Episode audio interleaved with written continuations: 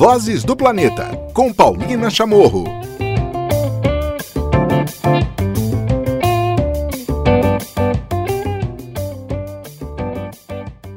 Olá, tudo bem? Começando o episódio do Vozes do Planeta.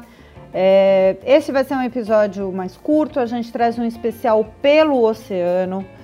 É, e depois de um tempo, né, a gente teve aí um, uma semana sem, sem programa inédito, porque vocês sabem, estamos no mês do meio ambiente, estou falando com vocês em junho de 2021 e também o mês do oceano.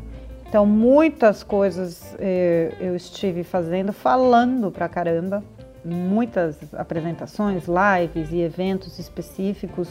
Eu queria destacar alguns para vocês procurarem pelas redes que vale a pena vocês assistirem. Parques do Brasil, eu tive o prazer de poder mediar isso, mas a gente trouxe por dois dias diversos especialistas trazendo as perspectivas, futuros, desafios é, de áreas protegidas no Brasil, particulares, públicas, parques nacionais, parques estaduais, uma programação bastante importante e de mostrar a importância dessa nossa reconexão com a natureza, né? O que, que a gente vai fazer de diferente quando puder voltar a estar né, é, nessas áreas e a representatividade que o Brasil tem, né, com tantos ambientes e tantos lugares para conhecer. Antes da gente ir para a nossa entrevista, que é dedicada ao espaço pelo oceano, vocês sabem, a gente tem dois espaços aqui, o Pela Natureza, em parceria com o Programa das Nações Unidas para o Meio Ambiente, o PNUMA, e o Pelo Oceano, que é dedicado à década da ciência oceânica. A gente vai ter uma entrevista bem bacana com a Tatiana Neves, coordenadora geral do projeto Albatroz. É, no dia 19 de junho é celebrado o Dia Mundial do Albatroz. Então a gente vai entender qual é o impacto, qual é o estado de conservação destas aves magníficas impressionantes, imponentes, enormes. É, os albatrozes estão entre as aves mais ameaçadas do mundo. Então, vale a pena acompanhar e entender o que, que tem a ver com a gente também. Mas antes, eu queria também avisar que eu estou preparando um especial. É, possivelmente o próximo episódio do Vozes do Planeta vai ser sobre esse tema. Então, se vocês quiserem me enviar sugestões, eu vou estar ansiosamente aguardando, porque a gente tá, a gente, digo, todos nós que vivemos no Brasil, além da pandemia, e como a gente já vem avisando aqui no podcast há cinco anos, a gente tem um outro grande desafio que é que são as mudanças climáticas, que elas já estão, como vocês já ouviram aí em vários episódios, especialmente do Paulo Artacho né? A crise climática é uma realidade. Então tivemos a cheia histórica no Rio Negro, histórica, vocês veem é, os relatos e as imagens são assustadoras, cidades inteiras debaixo d'água. E agora a gente tem decretado o estado é, de crise hídrica em cinco estados brasileiros. Cinco estados brasileiros, entre eles São Paulo, é, enfrentam que já é considerada a pior seca em 91 anos. Isso de acordo com um comitê de, de órgãos do governo federal que emitiu esse alerta pela primeira vez na história, um alerta de emergência hídrica para o período de junho a setembro. Vocês podem imaginar o que isso pode acontecer, por exemplo, na economia? vai faltar água, né, para cozinha, enfim, para irrigação, vai faltar água para o consumo, vai faltar água. Isso a gente já sabe que vai acontecer. Isso vai mexer com a economia. A conta de luz vai ficar mais cara, não sei se você sabe, né? Nossa matriz energética é baseada em água, né? Isso pode aumentar também a a, a, o preço né, dos alimentos. E a gente tem aí um novo problema que é que o governo vai poder acionar, pode acionar mais usinas termoelétricas sem contrato. Olha que beleza. Os motivos né, para essa falta de chuva, que é severo, de acordo com o Sistema Nacional de Meteorologia, vale para os estados, eh, e tem acontecido nos estados onde tem esse alerta, que são eh, na bacia do Rio Paraná, principalmente. São Paulo, Minas Gerais, Goiás, Mato Grosso do Sul e Paraná. Vocês viram a história da, das cataratas do Iguaçu. Quem não viu, vá coloque no, no, na busca e veja Cataratas do Iguaçu hoje. Elas estão secas. Por que tem chovido menos? Bom, a gente já tem falado de diversas formas aqui no Vozes do Planeta, mas eu vou colocar novamente em forma de tópicos. O, o fenômeno Laninha, natural, é, o aquecimento global causado por queima de combustíveis fósseis e o desmatamento na Amazônia. Tá fácil, né? A gente já sabe. Se você é ouvinte frequente do Voz do Planeta, você já sabe é, sobre isso. Então, vale ouvir o Paulo Artacho, vale ouvir de novo o episódio com o Antônio Nobre, já que a gente está falando de desmatamento na Amazônia e falar de rios voadores. Vocês devem lembrar quem está na região sudeste ou quem viu as notícias em 2019, em agosto, quando uma chuva preta caiu na capital paulista, virou noite, vindo aí com a, com a fumaça, se conectou com a fumaça do, da, das queimadas na Amazônia. Muito bem, era isso. Eu estou preparando um, um novo episódio pra, com vocês, para vocês e espero que com vocês. Então, estou aguardando as dicas de quem vocês gostariam de ouvir aqui no Vozes do Planeta para falar sobre essa, essa estiagem e fazer essas correlações. Agora sim, vocês ficam com o espaço pelo oceano, essa entrevista que eu fiz com Tatiana Neves, do projeto Albatroz.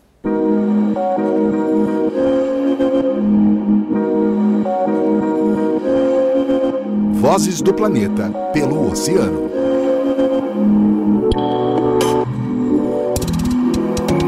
Muito bem, muito bem. Agora no nosso espaço pelo Oceano, nós vamos saber mais sobre uma grande espécie marinha, uma ave marinha, emblemática ave marinha. E não tem melhor pessoa para falar sobre albatroz do que Tatiana Neves, bióloga, coordenadora geral do projeto Albatroz. Tati, é um enorme prazer te receber aqui no Vozes do Planeta. Tudo bem? Tudo bem, Paulina. Que delícia. Muito bom poder falar aqui nesse espaço tão importante e uma honra para mim. Bom, nosso espaço é de aproximar a ciência com a sociedade, principalmente se tratando do oceano. Mas a gente vai começar do fim. No dia 19 de junho é celebrado o Dia Mundial do Albatroz. O que, que faz essa espécie ser tão importante a ponto de ter um dia especial mundial dedicado a ela? Pois é, o Dia Mundial dos Albatrozes uh, foi criado ano passado. Né? O, primeiro Dia Mundial dos Albatrozes foi dia 19 de junho do ano passado, e agora a gente está comemorando pela segunda vez. É, esse dia foi criado pelo Acordo Internacional para a Conservação do Albatroz e Petréis, o ACAP, né? E na sua reunião, é, a, última reunião que houve, que foi justamente no Brasil, grande honra, foi lá em Floripa, né? Então foi decidido então que a partir daquela reunião que foi em 2019, então seria comemorado dia 19 de junho, que foi justamente a, a data no qual o ACAP entrou em vigor, né, quando o, o, Acordo Internacional entrou em vigor. Então, por isso foi escolhida essa data. É, bom, albatrozes é, na verdade, são várias espécies, né? É, quando a gente fala o albatroz é uma simplificação, são 22 espécies, junto com os petréis, né, que são aves oceânicas semelhantes aos albatrozes, mas mais variadas em, em, em tamanho, né? Os petréis podem ser pequenininhos, como, por exemplo, o tamanho de uma andorinha ou é, enorme, o, petrel gigante, por exemplo, é quase o tamanho do albatroz. E o albatroz é uma ave, como você falou, majestosa, é, gigante, né? Ela chega a ter 3 metros e meio de envergadura. O albatroz viajeiro é o recorde de envergadura dentre todas as aves do planeta. Né? E são espécies muito, muito importantes por várias questões, por, por é, pela sua biologia em comum, né? sua, sua forma de vida em comum, né? e dá para contar bastante sobre isso. Dá, tem uma mítica em volta né, disso, né? tem poesias dedicadas ao albatroz, os navegantes é, olham para o albatroz de uma maneira muito mítica, né? como outras grandes espécies do mar. Por que isso, Tati? É, realmente, é uma espécie meio, meio mágica, meio mítica, né? E é encantador, né? Quem já viu um albatroz voando em alto mar sabe do que eu estou falando. E, eh, e assim, a gente está falando de uma ave que chega a uhum. quanto de, eh, de envergadura para pra, as é. pessoas tentarem visualizar o impacto que é ver um bicho desse tamanho voando em cima de você. É um Boeing, né? Parece um Boeing. a gente brinca, né? Mas enfim, o albatroz viajeiro ele tem da ponta de uma asa até a outra ponta, três metros e meio né? Ele é maior do que o condor, por exemplo, né? que já é o condor andino, que também é uma ave magnífica, majestosa e mítica, né, é, também é uma ave incrível. Mas, enfim, o albatroz viajeiro chega a ter asas maiores ainda do que as asas do condor, né? Então, Uau. três metros e meio. Faz aí uma, uma conta no espaço que você está aí, faz aí uma conta que você vai ter ideia do tamanho do negócio. Uhum. Agora, são aves leves, né? Elas não são aves gigantescas exatamente. Aqui a é, asa do albatroz ela é uma asa estreita e alongada assim como o desenho de um avião planador. Claro, o albatroz nasceu primeiro, né? O avião planador foi feito é, é, com, com, com, conhecimento humano, né? Em cima do que a gente já viu as aves é, planadoras, né? O albatroz é uma ave planadora por excelência, por isso ela tem esse formato de asas. São isso espécies que se reproduzem em regiões muito distantes, como região subantártica, ou mesmo é, espécies que são endêmicas da área da Nova Zelândia, de ilhas da Nova Zelândia, e fazem uma migração circumpolar, utilizando as suas asas. Então, eles abrem aqueles azões gigantes, super adaptados a vento, né, e utiliza o vento em volta do continente antártico para migrar, por exemplo, da Nova Zelândia para vir se alimentar, ups, na costa do Brasil. É assim que faz o albatroz. Eles voam distâncias muito grandes e, e também, ao mesmo tempo, não é fácil, ou seja, você não está aqui vacilando, olhando no litoral brasileiro e você pode ver o albatroz da costa, né? Você tem que estar tá navegando, são, são difíceis de, de serem vistos por todo mundo. Mas isso não impede de que o albatroz esteja entre as espécies também mais ameaçadas, né? Eu queria falar agora sobre os impactos é, e, o, e, o, e o estado de conservação dos albatrozes, Tati. Sim, isso é uma questão bastante importante, porque é, albatroz e petréis juntos, né, formam um, grupo, um dos grupos de aves mais ameaçados do planeta. E como você falou, são aves oceânicas, não são aves costeiras, assim como gaivotas, atobás, que são um pouco mais popular é, frente às pessoas que moram aí no litoral. São aves de alto mar, mas elas têm sim em alguns pontos da costa que elas acabam chegando bem próximo, como por exemplo Cabo Frio, né? E, e, dependendo da época do ano também. Por exemplo, no inverno. Então, no inverno a gente tem uma possibilidade de encontrar albatrozes mais fácil. Pessoal, aí no litoral de São Paulo, de vez em quando fazendo suas navegações, ou em qualquer outro local aqui do sul, sudeste do Brasil, é, facilmente topa se, se afastar um pouquinho da costa. Mas, enfim, é, são aves ameaçadas de extinção porque sofrem algumas ameaças. Né? Como são aves muito é, com uma biologia muito singular, são aves que vivem muito tempo, chegam a 80 anos de idade. Isso é característica de, de animais que têm um tipo de reprodução muito lenta, então eles têm baixa fecundidade, botam um ovo só é, a cada vez que vai reproduzir. Dependendo da espécie, isso acontece a cada dois anos, na melhor das hipóteses. Começa a colocar ovo e ficar maduro sexualmente com 10 anos ou mais, até, dependendo da espécie. Então, isso tudo faz com que ele seja muito sensível a alguns impactos, como, por exemplo, é, a interação dessas aves com alguns tipos de pescaria realizadas em alto mar também né, pescarias mais oceânicas, como a pesca com espinhel, por exemplo. Sempre lembrando, né, Paulina, que são capturas acidentais, não são coisas que os pescadores fazem de propósito, muito pelo contrário. É, é uma coisa que o pescador tende a evitar, porque também é uma coisa que não interessa para a pescaria.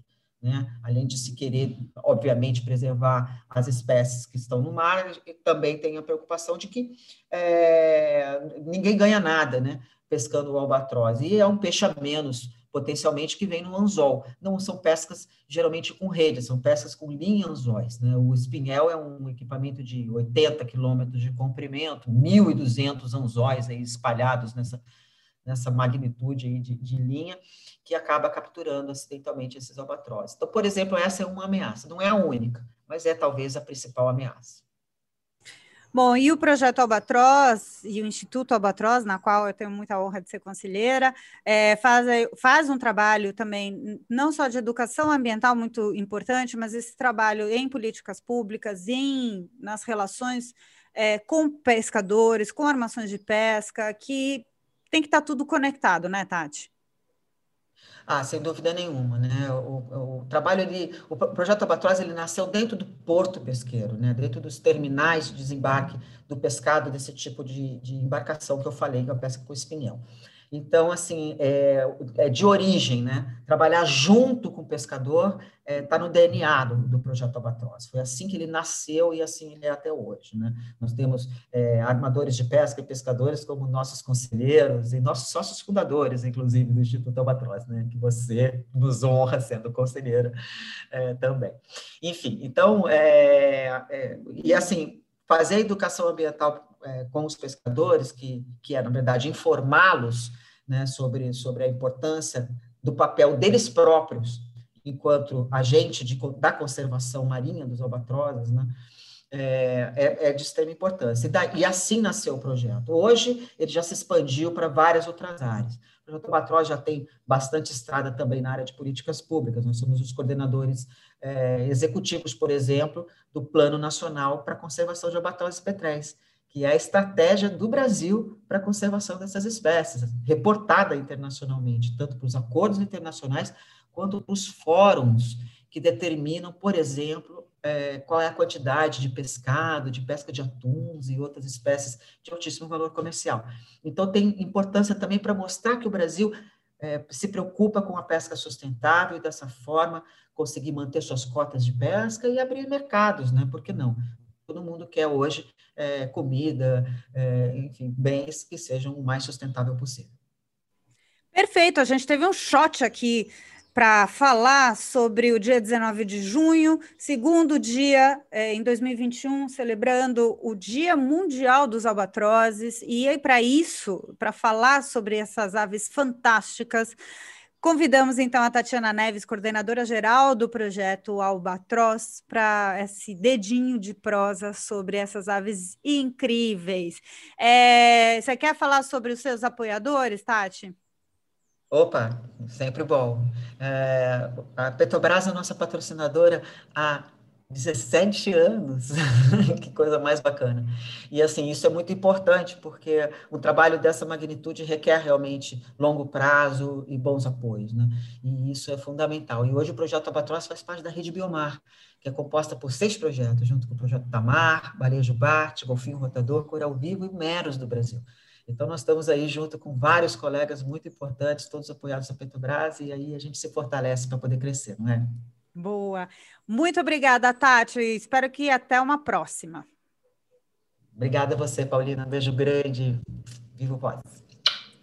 Mais um episódio do Vozes do Planeta vai ficando por aqui. Lembrando que tem vários canais para você se comunicar com a gente, principalmente pelas redes sociais. Manda lá sua pauta e manda lá quem você quer ouvir aqui no Vozes do Planeta, certo? A edição, produção e apresentação do podcast é minha, Paulina Chamorro. Nós temos na edição e produção o André Cazé e no apoio sempre a Compasso Colab. Bora se falar no próximo episódio? Tô esperando as mensagens de vocês. Até mais. Tchau. Vozes do Planeta com Paulina Chamorro.